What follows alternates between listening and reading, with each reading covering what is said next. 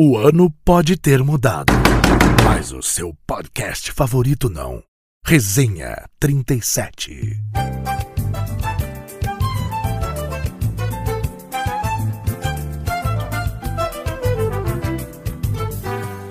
Dondon era uma figura, foi.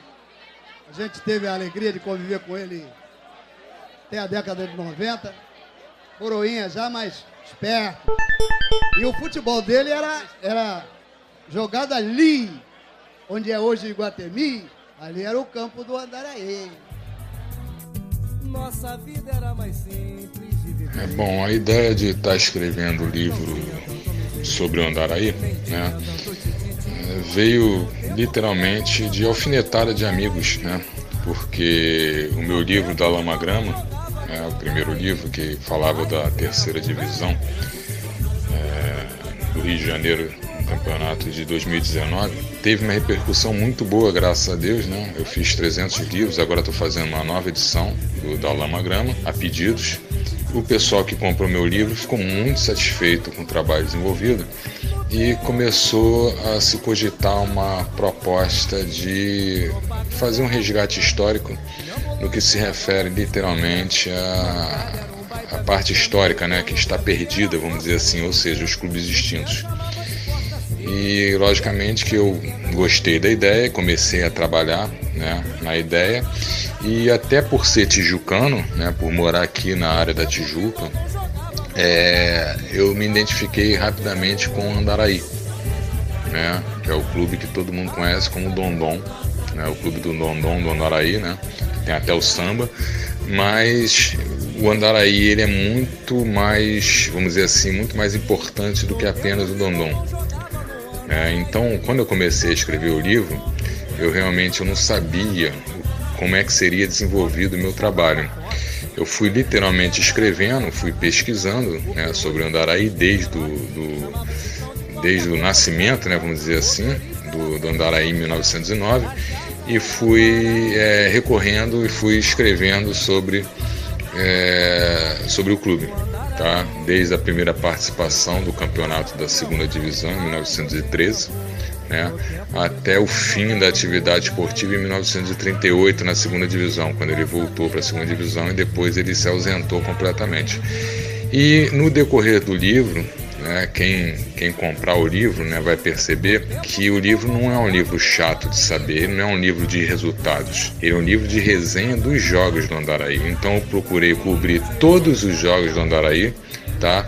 Todos os jogos foram cobertos, né? Alguns não, porque é, fal faltou alguma coisa em relação à busca de jornal da época, né? Alguma coisa ficou faltando mas em outros sites né, você tem o resultado. Então o, li o livro está bem completo, ele vem resenhando literalmente todos os jogos do Andaraí, desde a primeira participação no campeonato de 1913 da segunda divisão do Campeonato Carioca. E aí também fazendo resgate histórico do Andaraí, eu encontrei caminho no livro para fazer um resgate histórico dos, do nosso futebol, tanto do nosso futebol como dos clubes de uma forma geral.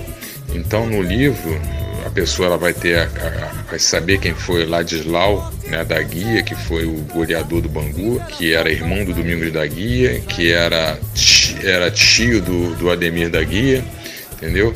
Tem o do Botafogo, né? Eu falo muito do Carvalho Leite na campanha, né? Tanto do Nilo como do Carvalho Leite, né? E no, nos anos de 30, né, com um fortíssimo time que o Botafogo tinha, a base da seleção brasileira, e do Fluminense, né, do, do, com o Preguinho, né, falando do, do amor que o Preguinho tinha pelo amadorismo, né, que ele se, se negou literalmente a se profissionalizar pelo Fluminense, porque não aceitava receber dinheiro do Fluminense, né, do América, né, do, do América que era um timaço no início do, do século, né? É um timaço. E então o livro ele tem esse essa pegada e além disso ele também vem com um foco muito grande em história do Brasil, história contemporânea, né? História do Brasil, história mundial. Então eu no livro, numa introdução, por exemplo, de um ano determinado, eu falo né, da gripe espanhola, eu falo, se for o caso, eu falo da Primeira Guerra Mundial, entendeu? Quem era o presidente do Brasil, até para a gente resgatar um pouco a história, que é algo que no Brasil está cada dia mais em, em, em, desuso, né? em falta de pesquisa. Então o livro ele vem com essa pegada, uma pegada bastante interessante no sentido de não resgatar somente a história do Andaraí,